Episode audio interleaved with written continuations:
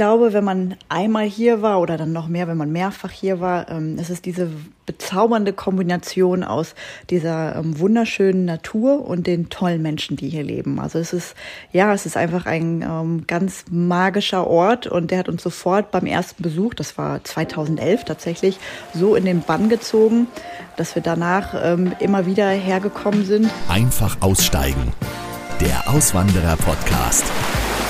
Hallo und herzlich willkommen zurück zu einer neuen Folge. Ja, dass immer mehr Menschen auswandern, das ist nicht nur ein subjektives Gefühl, was viele haben, sondern es ist inzwischen auch mit statistischen Zahlen belegt. Und zwar hat Statista vor kurzem veröffentlicht, dass im letzten Jahr 268.000 Deutsche das Land verlassen haben. Nur so zum Vergleich, ich habe mal geguckt, vor zehn Jahren waren es gerade mal 140.000 Deutsche. Und man muss auch dazu sagen, klar gibt es Menschen, die auswandern, weil sie in Deutschland unzufrieden sind, aber die Mehrheit sind die, die nicht aus Deutschland flüchten, in Anführungsstrichen, sondern sich von einem anderen Land einfach angezogen fühlen. Und was auch noch dazu gehört, in der heutigen Welt, in der wir so vernetzt sind, ist es auch um einiges einfacher geworden, in ein anderes Land zu ziehen, als eben noch vor 10 Jahren oder noch vor 20 Jahren. Deshalb kann ich dich auch nur ermutigen, es selbst zu probieren. Vorher einfach noch kurz meine Auswanderer-Checkliste herunterladen, damit du auch bei deiner Auswanderung garantiert nichts Wichtiges vergisst.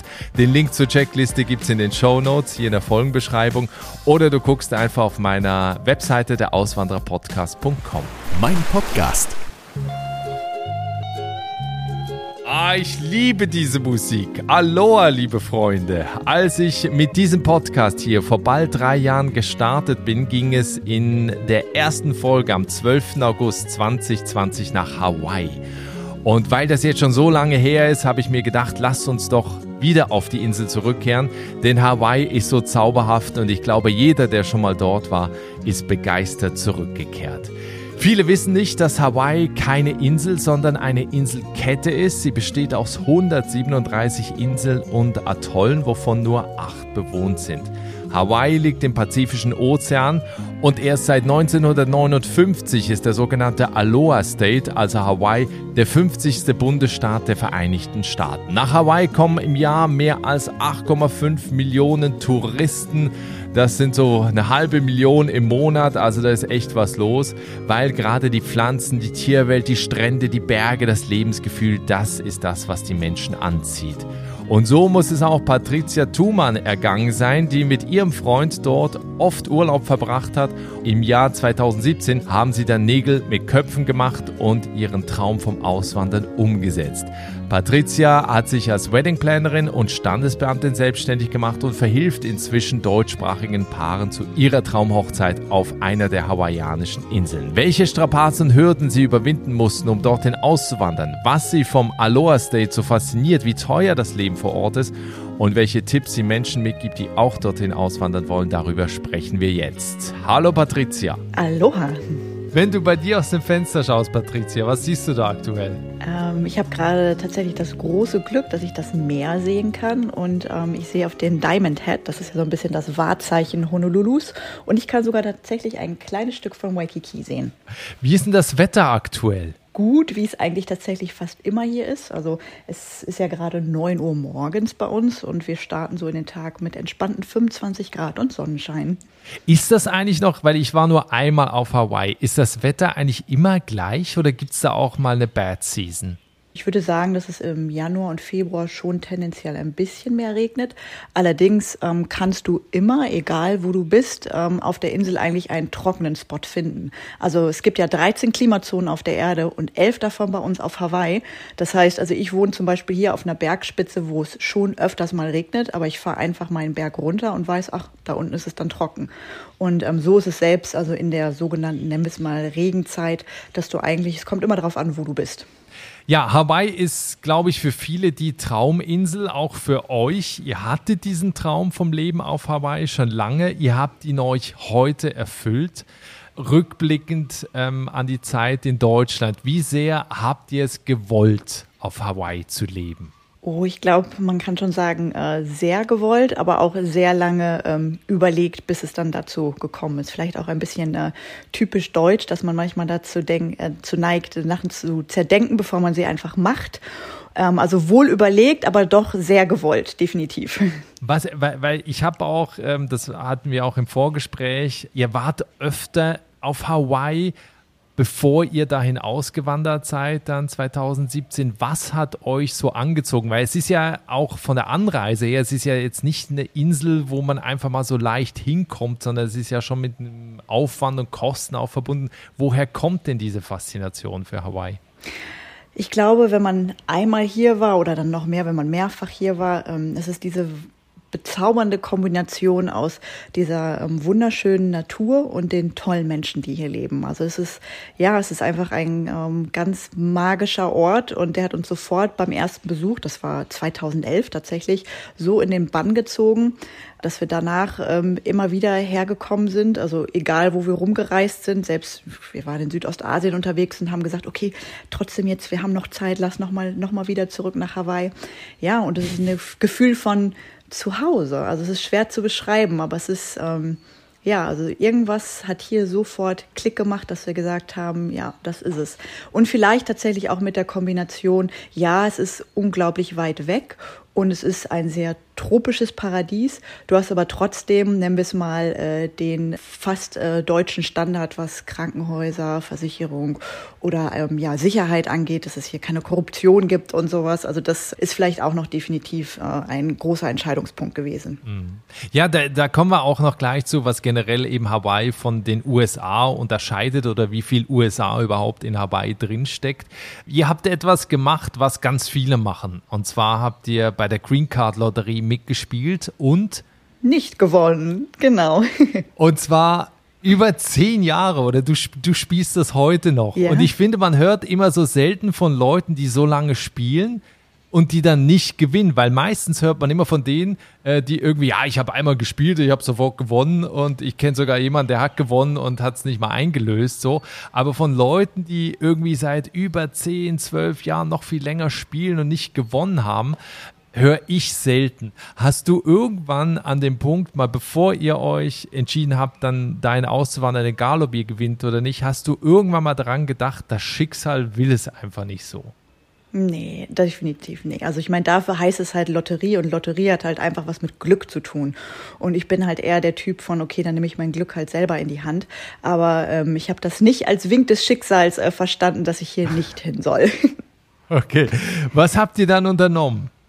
Ähm, wir haben uns für den äh, Weg des Investorenvisums entschieden und haben dann ähm, hier äh, meine Wedding Planning Firma gegründet, beziehungsweise sogar eigentlich zwei Firmen um die äh, geforderte Investitionssumme um, zu erreichen und ja, sind dann damit ausgewandert. Um das nochmal vielleicht klarzustellen, was bedeutet das eigentlich? Also ne, man hört immer viel so Investorenvisum, dann sieht man da bei Goodbye Deutschland, wie da jemand irgendwie in Currywurststand in Florida aufmacht und zack hat er irgendwie sein Visum.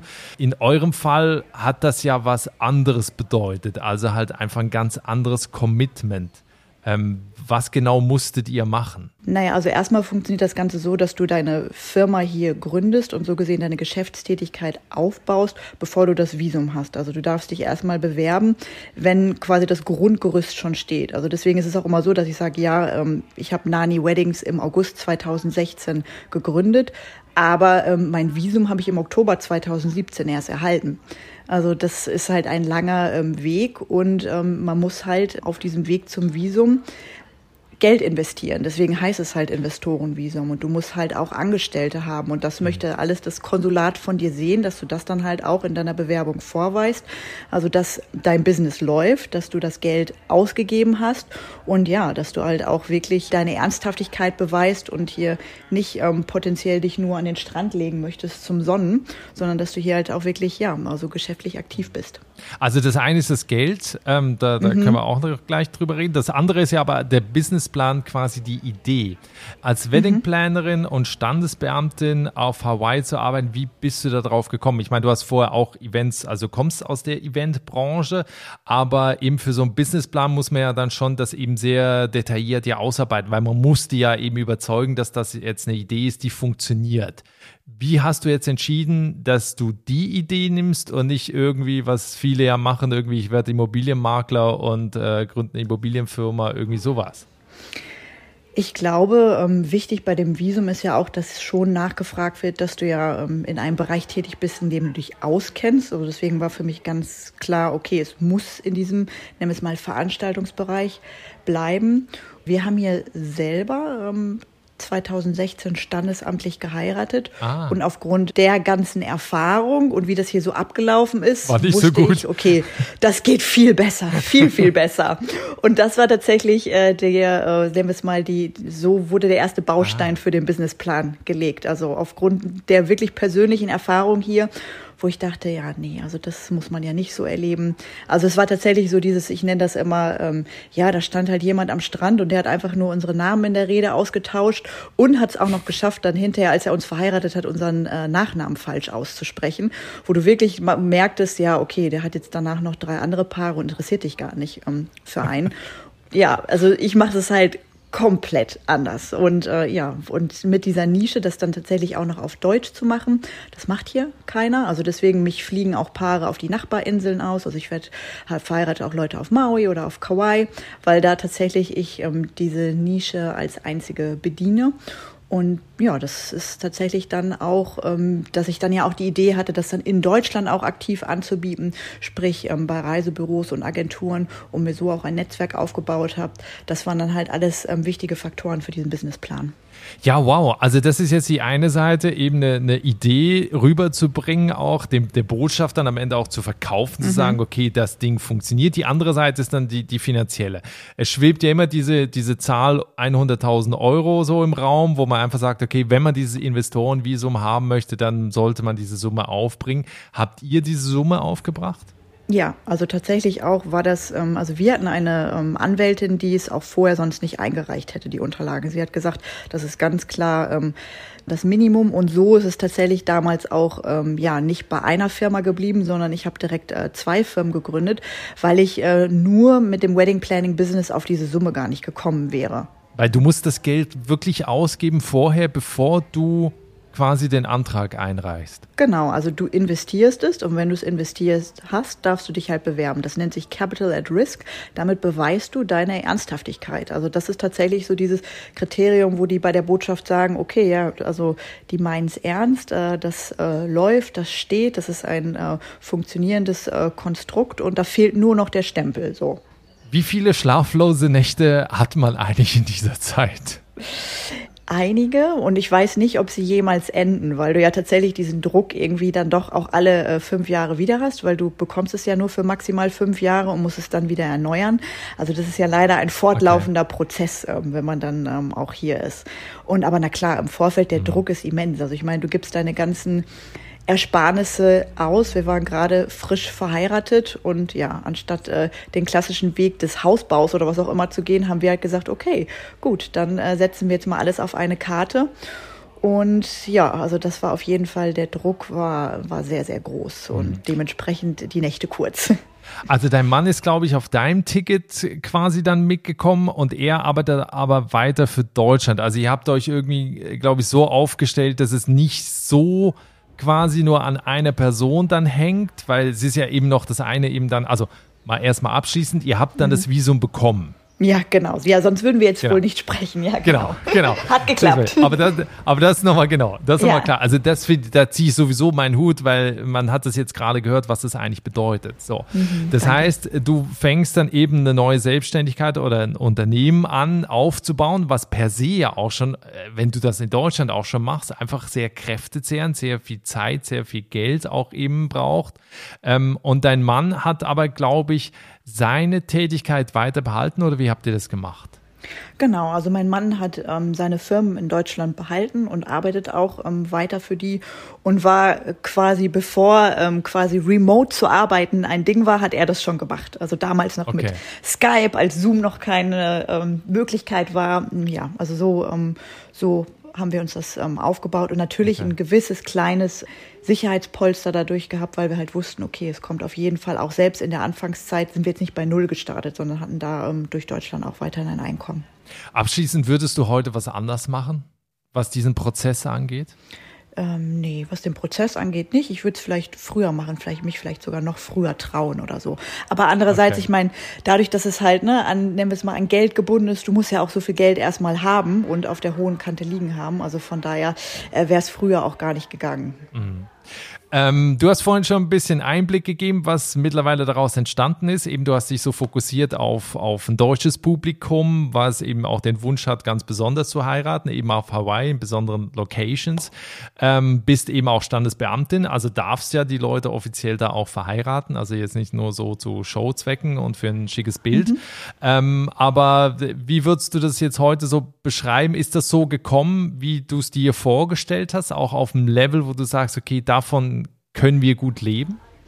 Ähm, ja, auf jeden Fall. Also ich habe tatsächlich äh, mich so breit mittlerweile auch aufgestellt. Am Anfang war es tatsächlich, dass mehr Buchungen über die Reisebüros sogar gekommen sind und mittlerweile aber äh, meine eigene Reichweite so groß ist, dass ich eigentlich sagen kann, dass es 50-50 ist. So und ich meine, keine Ahnung, ich bin mit vielleicht vier Hochzeiten im ersten Jahr gestartet und ich meine, ich habe letztes Jahr habe ich 83 Hochzeiten gehabt und wow. ähm, also die, da waren natürlich auch einige Corona-Nachzügler dabei, das darf man halt auch nicht vergessen. Also ich habe jetzt auch Leute, die wirklich ne, zwei, drei Jahre auf ihren Tag ähm, gewartet haben und immer wieder verschieben mussten. Ach, die ähm, haben gewartet. Mhm. Also ich meine, wenn du dir vornimmst, auf Hawaii zu heiraten, dann heiratest okay. du auch auf Hawaii. Also wenn das okay. der Traum ist, dann ja tatsächlich. Also habe ich ähm, wirklich ähm, viele Leute gehabt, die da ähm, gewartet haben. Also ich habe erst vorletzte Woche ein paar verheiratet, die haben wirklich drei Jahre gewartet. Also das, mhm. die, also das ist schon, ja, also bin ich auch sehr froh, dass die mir so lange die Treue gehalten haben und auch die, die Geduld hatten. Wir haben natürlich auch immer mal wieder ähm, amerikanische Kunden, ist allerdings eher ähm, die Seltenheit. Liegt auch einfach daran, dass ich ähm, da nicht so aktiv die Werbung in die Richtung halt betreibe. Ne? Also es kommen ja logischerweise die Leute landen bei dir, die du halt auch bewirbst. Und das ist tatsächlich eher ein deutschsprachiges Publikum.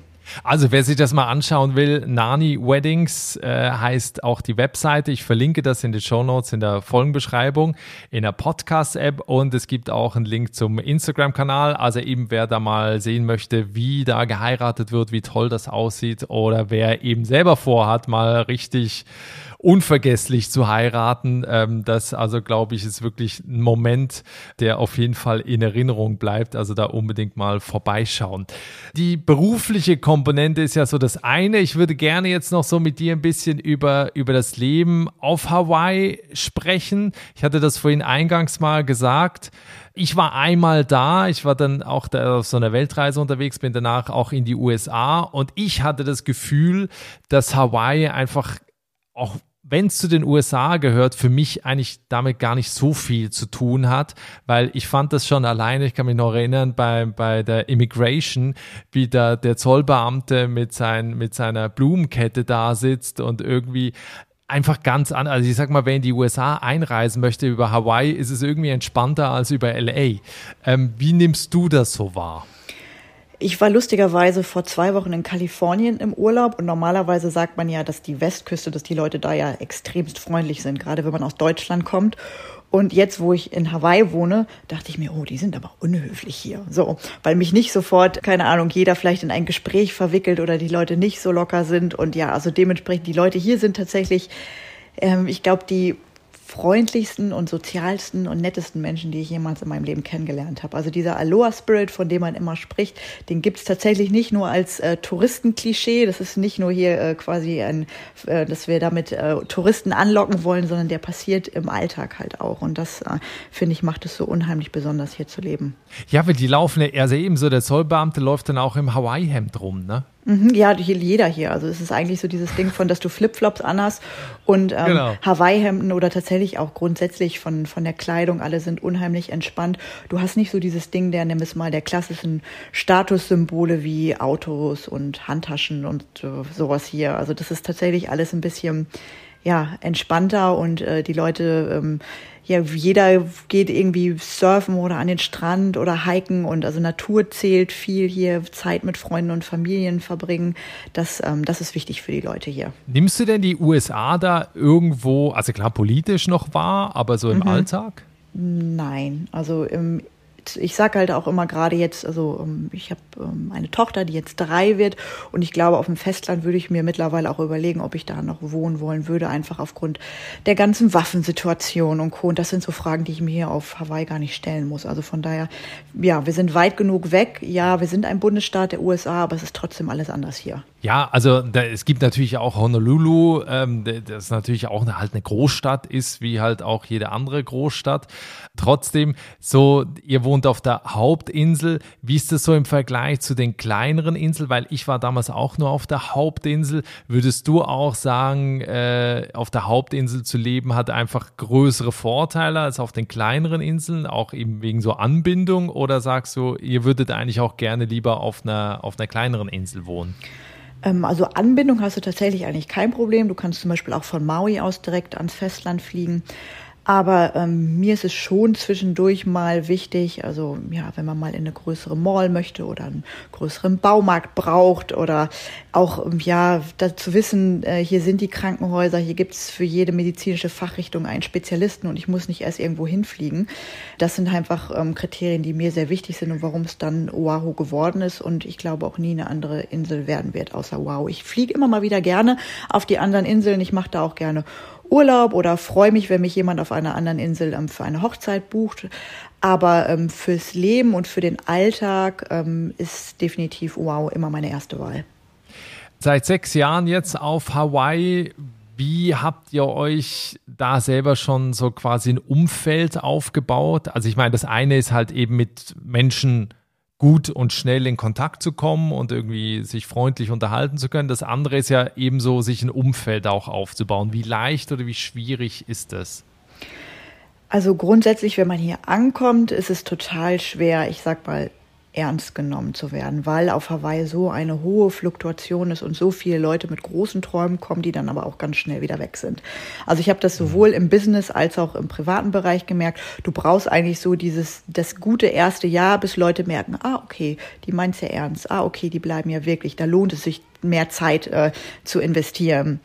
Und dann im Alltag hier ist es tatsächlich so, es ist ein Kommen und Gehen. Also wir haben viele ähm, Familien, die hier über das Militär sind und bei denen ist eigentlich schon vorprogrammiert, dass die alle drei Jahre woanders hingehen. Also da ist es dann teilweise mit Freundschaften ähm, ein bisschen traurig. Ja, oder halt ähm, Leute ähm, ziehen wieder weg, weil sie das, äh, wie man das hier so schön nennt, das Island Fever packt und sie einfach dann doch sagen, nee, das Insel ist mir zu klein, es ist zu weit weg, man braucht so ewig, um woanders zu sein. Und dann hat sich Hawaii vielleicht dann auch nach ein paar Jahren dann erledigt für manche Leute. Also das merken wir schon, dass da so eine gewisse, ähm, ja, man muss, muss diesen Willen haben, sich dann auch immer mal wieder ähm, auf neue Leute einzulassen. Ich glaube, das gehört hier dazu. Allerdings, ähm, jetzt nach der Zeit haben wir zum Glück auch gewisse Kernfreundschaften hier aufbauen können. Wir wohnen jetzt auch ähm, fast seit Anfang an hier in unserer Nachbarschaft und ja, also unsere Nachbarn sind super nett. Da haben wir ein ganz tolles Verhältnis zu, ähm, gerade weil mein Mann auch immer mal wieder zwischendurch ähm, für längere Zeiträume ähm, nach Deutschland muss, um dort zu arbeiten. Das ist dann immer total süß. Alle wissen das dann, kümmern sich äh, um mich und dann kriege ich immer extra viel Obst von den Nachbarn und die checken irgendwie, brauchst du irgendwas, wie geht's dir? Und, ähm, und dieses, wie geht's dir eben halt nicht in einem oberflächlichen Sinne, sondern tatsächlich die ehrliche Frage, wie geht's dir, was brauchst du? Und mhm. das ist schon ähm, sehr schön zu wissen auch. Äh, die Ureinwohner sind ja auch, also gehören ja nicht nur zum Bild äh, von, von Hawaii, sondern eben auch die, diese hawaiianische Kultur äh, wird ja quasi über die Ureinwohner auch vermittelt. Habt ihr da, äh, habt ihr dazu auch Kontakte oder ist das auch, ist man da eher unter sich, was, was die Ureinwohner angeht? Auch da tatsächlich so, glaube ich, dieser Punkt von, wenn sie merken, dass du hier länger bleiben möchtest, dass du es ernst meinst, hier zu sein und dass du aber auch ähm, offen bist und Interesse zeigst für die wahre Kultur, dann schaffst du es da auch, ähm, Kontakte zu knüpfen. Also ich schaffe es im, im, beruflichen Bereich auch, weil ähm, ich mir das auch ähm, sehr ähm, vorgenommen habe, halt auch wirklich extrem lokal zu unterstützen, also sei es ähm, bei der Auswahl, wer meine Blumenketten für mich macht, etc. Ich gucke da schon sehr nach, ähm, wo, wo und wie das Geld ausgegeben wird und versuche da, ähm, dass es halt ähm, ja auch einfach an die Leute der Insel zurückgegeben wird.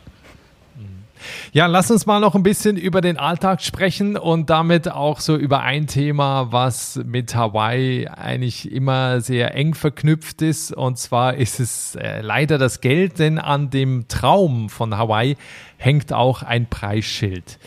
Wie sieht das denn aus, dieses Preisschild? Das Preisschild, das ist äh, schon äh, sehr hoch und man muss sich halt immer wieder neu fragen, ist es mir das äh, noch wert? Also ja, wir nennen es tatsächlich The Price to Live in Paradise. Von Miete über Einkaufen jetzt natürlich auch in den letzten Jahren ähm, alles nochmal extrem teurer geworden. Also ich meine, Hawaii war schon immer teuer, aber ähm, was so in den letzten Jahren passiert ist, ist dann auch, ja, da schluckt man dann schon mal. Also ich bin jetzt auch in der Lage, dass ich jetzt ein Kind habe, was jetzt in den Kindergarten mhm. kommt. Und wenn du dann halt siehst, ja, so drei halbe Tage im Kindergarten kosten halt einfach 1100 Dollar im Monat. Das muss halt auch alles erstmal verdient werden, ne? Also drei halbe Tage die Woche hoffentlich. Ja, ja, um Gottes Willen. Okay. Also im Monat das. Äh, Nicht insgesamt. nee, nee, nee. Aber trotzdem, ja, ja? Es, ist, es ist, es ist, aber was, was würdest du sagen, also was, was braucht ihr denn im Monat, wenn man jetzt eben so Miete mal und Einkauf und eben Versicherung und so ein Auto und so, was, was braucht man denn im Monat als dreiköpfige Familie? Also wir haben, wir sind in der Sonderlage, dass wir ein ganz tolles Verhältnis zu unserer Vermieterin haben. Also wir zahlen weniger, als andere Leute zahlen würden. Also wir haben jetzt gerade geschaut, ähm, dass wir eigentlich ähm, ein Schlafzimmer mehr bräuchten. Also weil wir haben ähm, zwei kleine Schlafzimmer nur und dadurch, dass wir beide von zu Hause arbeiten, wäre es schön, noch ein separates Office zu haben. Ja, und wir haben halt so geguckt und der Mietmarkt, also für drei Schlafzimmer, und wir reden jetzt nicht davon, dass ich ein Strandhaus habe oder dass das großartig luxuriös seriös wäre, sind halt so 5.000 bis 6.000 Dollar im Monat. Wow. Okay. Für die reine Miete. Ne? Dann kommt dann noch Strom dazu, genau wie du schon sagtest, Krankenversicherung und Co. Also ja, also es ist, bewegt sich alles so um die 10.000 Dollar, würde ich schon sagen. Ja, krass. Ja, also ich meine, es ist, es ist, auch beim Essen, wenn du halt ne, versuchst, ähm, halt Bio-Lebensmittel einzukaufen, was wir halt schon versuchen. Ich meine, ein Apfel 2,50 Dollar. Ne? Also da kriege ich einen ganzen Sack für woanders. Also das sind halt alles so Sachen, ja. Es muss halt alles hergebracht werden. Ne? Wir haben halt keine, außer ähm, mhm. paar äh, Pineapples und ein bisschen Kaffee, wird ja sonst nichts produziert hier. Genau, Ananas wollte ich gerade sagen, ja. Ja, genau, genau. Aber nur von Ananas kann man sich jetzt auch nicht ernähren. Also von daher. Eine Weile geht das schon. Ja, ja. Nee, aber also ist denn irgendwas günstig oder günstiger? Die Pokeball vielleicht, also dass, äh, dass die günstig, ich meine, das gibt's ja mittlerweile auch in, in Europa, wobei da ja auch immer so ähm, skurrile Varianten mit Salat und was, was ich nicht so alles drauf ist. Also die klassische hawaiianische Pokeball ist ja tatsächlich einfach nur Reis und Fisch und das ist so immer unser liebstes, äh, günstigstes Lunch, sage ich mal ansonsten, ja, ich habe letztens lustigerweise ähm, in, äh, gepostet, äh, was sehr viel günstiger ist, ist zum Notar hier gehen. Der Notar ist nämlich der, der UPS-Mann und das anstatt ein paar hundert Euro kostet das nur 15 Euro. Also das ist das Einzige, was mir spontan einfallen würde, was hier tatsächlich richtig günstig ist.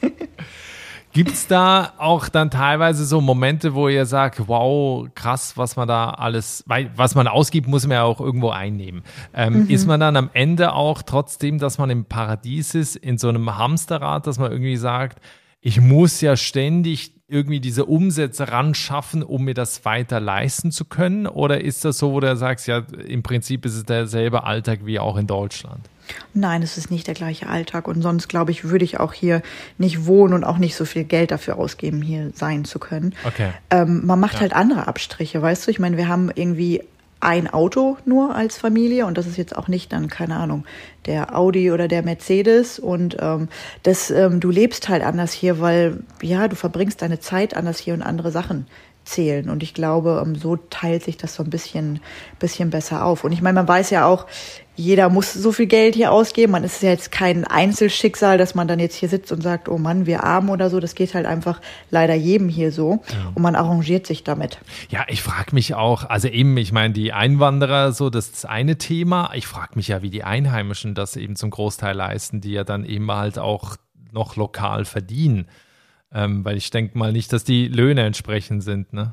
Nee, die haben alle tatsächlich zwei bis drei Jobs. Also das ist okay. äh, keine, keine Seltenheit hier, ähm, mehrere Jobs zu haben. Wir haben vorhin auch eben ein bisschen darüber gesprochen, über so das Kommen und Gehen auf der Insel. Was glaubst du oder was hast du auch mitbekommen, was ist so der Hauptgrund, weswegen Leute schnell wieder gehen?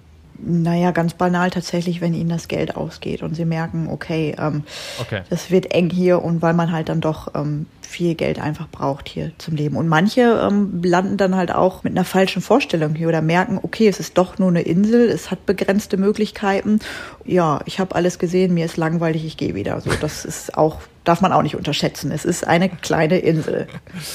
Was würdest du denn sehen? Gibt es da Potenzial? Also so wie du jetzt eben deine Nische gefunden hast mit äh, Hochzeiten für deutschsprachige Kunden, siehst du da eine Möglichkeit eben für Leute, gerade aus Deutschland, die auch nach Hawaii wollen, wo du sagst, okay, das wäre etwas, was ich auch machen würde, wenn ich nicht schon da wäre? Ich glaube, Potenzial ist grundsätzlich viel hier da, einfach aufgrund, es mal, äh, unserer deutschen äh, Werte und Tugenden oder vielleicht der deutschen Arbeitseinstellung, die, mit der man sich hier schon so extrem abgrenzen kann im positiven Sinne. Also wenn du hier herkommst und ähm, eine gute Idee hast und selbst wenn es die hier vielleicht auch schon ähm, lokal gibt, wenn du das einfach ja mit viel Fleiß durchziehst und eben nicht sagst, oh, die Wellen sind gut, ich gehe heute lieber surfen, dann äh, können hier einige Sachen schon sehr gut funktionieren. Ist denn diese Mentalität auch so? Also äh, ja. ja. also es ist, äh, ich, ich liebe und ich hasse es zugleich. Also im Privaten liebe ich es, weil es hat mich unheimlich selber geerdet und entschleunigt und habe da ähm, viel, viel einfach auch ähm, gelernt. Aber im Beruflichen macht mich das manchmal verrückt. Also ich meine, Gott sei Dank, jetzt nach diesen vielen Jahren habe ich mir ein gutes, gutes Team aufgebaut, auf die ich mich alle zu 100 Prozent verlassen kann. Aber ich bin am Anfang auch in solche Situationen äh, geraten mit, äh, ja, die Leute kommen zu spät oder ähm, tauchen gar nicht auf oder du kriegst ähm, was ganz anderes, als du bestellt hast, weil die halt dachten, die müssen dir vorher nicht Bescheid sagen. Also dieses extrem lässige und ähm, entstresste und ja, passt schon, ist dann manchmal ein bisschen schwierig, gerade wenn du in einer Branche arbeitest, ähm, wo du mit Leuten zu tun hast, die so dieses Once-in-a-Lifetime-Erlebnis suchen mhm. und wo einfach alles zu 100 Prozent passen muss. So, also das, ja. Ähm, Fluch und Segen zugleich, das ja. Leben in Hawaiian Time. die es nicht so cool finden, wenn auf den Einladungskarten die Namen falsch geschrieben sind. Ja, genau. Dinge. Ja, oder ne, wie wenn äh, der Standesbeamter deinen Nachnamen falsch ausspricht in der Trauung. Ne? Ist wie, wie viel Deutsch steckt noch in dir? Also wie deutsch bist du noch und wo hast du so eben diese Mentalität quasi übernommen? Ähm, ich glaube, in meinem Beruf bin ich zu 100 Prozent noch deutsch, einfach was die Organisation angeht, die Pünktlichkeit und ja, den Fleiß würde ich auch sagen. Und ansonsten in meinem Alltag habe ich hier sehr viel mehr noch die Natur schätzen zu gelernt oder auch einfach, ja, dass es, es braucht nicht viel, um glücklich zu sein. Es reicht auch einfach, ähm, hier eine wunderschöne Wanderung zu machen. Es muss nicht immer irgendwie der, der große Urlaub sein oder irgendwelche Einkäufe, sondern also ja, dass die, die kleineren Dinge, dass die halt auch zählen und ähm, wie, ähm, wie toll das Leben hier auf so einer Insel auch einfach sein kann. Ja, und die kosten nämlich nichts. Das ist ja, nämlich immer genau. das, was, äh, genau, ja. du musst hier nicht irgendwie, keine Ahnung, viel Geld ausgeben. Du kannst den äh, Tag am Strand verbringen, du kannst eben wandern gehen, du kannst aufs Wasser raus, ne? du kannst Paddel gehen, kannst surfen gehen und so. Du hast so viele Möglichkeiten, mhm. ähm, die du halt eben, wenn du jetzt halt auch in der günstigeren Region äh, lebst, nicht hast äh, oder halt eben dafür halt Geld bezahlen müsstest, um halt irgendwie so einen Spaß oder so ein Abenteuer auch haben zu können. Genau, so gleicht es sich dann doch ein bisschen aus. Auch beim, was das Thema Urlaub angeht. Alle sind immer sehr abgeschreckt. Klar, der Flug ist teuer und auch vielleicht die Unterkunft, aber wenn ihr dann erstmal hier seid, mhm. dann äh, sind halt auch viele Sachen, die man tatsächlich einfach so umsonst bekommt. Welche Tipps gibst du Menschen mit, die auch immer den Traum hatten oder haben, nach Hawaii auszuwandern oder da zu leben? Vorher mehr als einmal hier gewesen zu sein, finde ich ist schon wichtig. Also weil ich glaube, das wird dir wahrscheinlich jeder Auswanderer sagen, dass irgendwo im Urlaub sein und irgendwo leben ist dann halt doch noch mal einfach was anderes. Also ich meine, hier im Hotel wird dir keine Kakerlake begegnen, aber wenn du hier in einem Haus wohnst, dann hast du die zum Beispiel so und äh, so, um nur mal eine Kleinigkeit äh, zu nennen. Das sind halt äh, ja oder auch einfach um besseres Gefühl ähm, für Land und Leute zu bekommen und ich finde Hawaii, ja, was ich jetzt glaube ich schon ein paar Mal gesagt habe, steht und fällt tatsächlich auch einfach mit deinem Budget. Also du solltest schon vorher auch ähm, gut gespart haben, um da auch die erste Zeit, ähm, weil das weiß jeder, der ähm, ein neues Unternehmen, ein neues Geschäft gründet. Es braucht natürlich auch erstmal, um das Ganze ins Rollen zu bringen. Und die Zeit sollte man entspannt und ohne Sorgen überstehen können. Und daher finde ich, ist ein finanzielles Polster auch eine, eine Grundvoraussetzung. Ja, und dazu noch ein allgemeiner Punkt, weil du warst ja vorher auch selbstständig in Deutschland, weil ich persönlich finde es ja immer ein hohes Risiko, wenn man vorher angestellt war in Deutschland und sich dann erst im Ausland selbstständig macht. Ja, das stimmt natürlich. Also wenn man einfach auch vorher schon ein Unternehmen geführt hat oder auch einfach nur das Gefühl der Selbstständigkeit und weiß, okay, ähm, ich bin zu 100 Prozent nur von mir selbst und meinen Entscheidungen abhängig und da gibt es jetzt nicht so wirklich ein Sicherheitsnetz. Wenn man das schon vorher in Deutschland ähm, gelebt hat, ist es natürlich auch nochmal einfacher, das dann im Ausland umzusetzen. Wenn wir in die Zukunft schauen, zwei Jahre voraus, wie sieht dann dein Leben oder euer Leben auf Hawaii aus? Ich würde sagen, hoffentlich genauso glücklich und vor allem gesund wie jetzt. Und ansonsten, ich bin immer jemand, der nicht so gerne so Pläne, selbst auch zwei Jahre im Voraus macht. Also es kann sein, vielleicht, ähm, ja, vielleicht habe ich ein Verkaufsangebot angenommen und habe gesagt, okay, Nani Weddings, äh, ja, habe ich äh, dann abgegeben und kümmere mich nur noch um Kind und Katzen und Haus oder wir reisen oder ich wohne woanders oder alles ist äh, genauso ähm, wie jetzt und ähm, alles würde mich, glaube ich, glücklich machen. Ich meine, solange ähm, wir als Familie zusammen sind, ähm, finde ich, ist das das Wichtigste. Ich dachte, du sagst jetzt, dann haben wir die Green Card gewonnen. Nee, vielleicht bin ich da mittlerweile zu desillusioniert, weißt du, nach so vielen Jahren. Das ist das so, äh, ja. wir spielen jedes Jahr mit, aber am Anfang bist du so total gehypt und denkst noch, jetzt aber, jetzt aber. Und mittlerweile, ja, also das steht in meinem Kalender, ich bewerbe mich immer wieder und vielleicht, wer weiß, ist das genau die richtige Einstellung. Und nächstes Jahr habe ich sie dann gewonnen. Also keine Ahnung. Das würde auf jeden Fall das Leben erleichtern. Aber ähm, ich brauche es nicht, um glücklich zu sein. Ich glaube, das ist ganz gut. Cool. Patricia, vielen herzlichen Dank für die Einblicke in dein Leben und in eure Auswanderung nach Hawaii. Ähm, das war sehr informativ und sehr spannend. Ich wünsche dir, wünsche euch alles Gute und ich bin ja fest davon überzeugt, dass wenn man so oft spielt, dass es irgendwann einfach rein statistisch klappen muss. Äh, aber eben, wenn ihr auch so glücklich seid und äh, euer Business läuft und ihr da immer wieder die Möglichkeit habt, eure Aufenthaltsgenehmigung zu verlängern, ist das doch doch äh, auch eine super Variante, Gott sei Dank. Ja, zum Glück. Vielen lieben Dank, Nikolas, dass ich dabei sein durfte. Das war die Geschichte von Patricia, die 2017 nach Hawaii ausgewandert ist. Die Fotos zu der Folge gibt's wie immer auf dem Instagram-Kanal von Einfach Aussteigen. Schau da also unbedingt vorbei und lass mir ein Abo da. Und wenn du noch mehr Hawaii-Feeling hören möchtest, dann scroll jetzt im Archiv von Einfach Aussteigen hier in der Podcast-App ganz weit zurück und zwar bis zum Anfang, denn die erste Folge hier, die ging auch direkt nach Hawaii. Vielen Dank jetzt fürs Reinhören. Bis nächsten Mittwoch. Dir alles Gute. Ciao.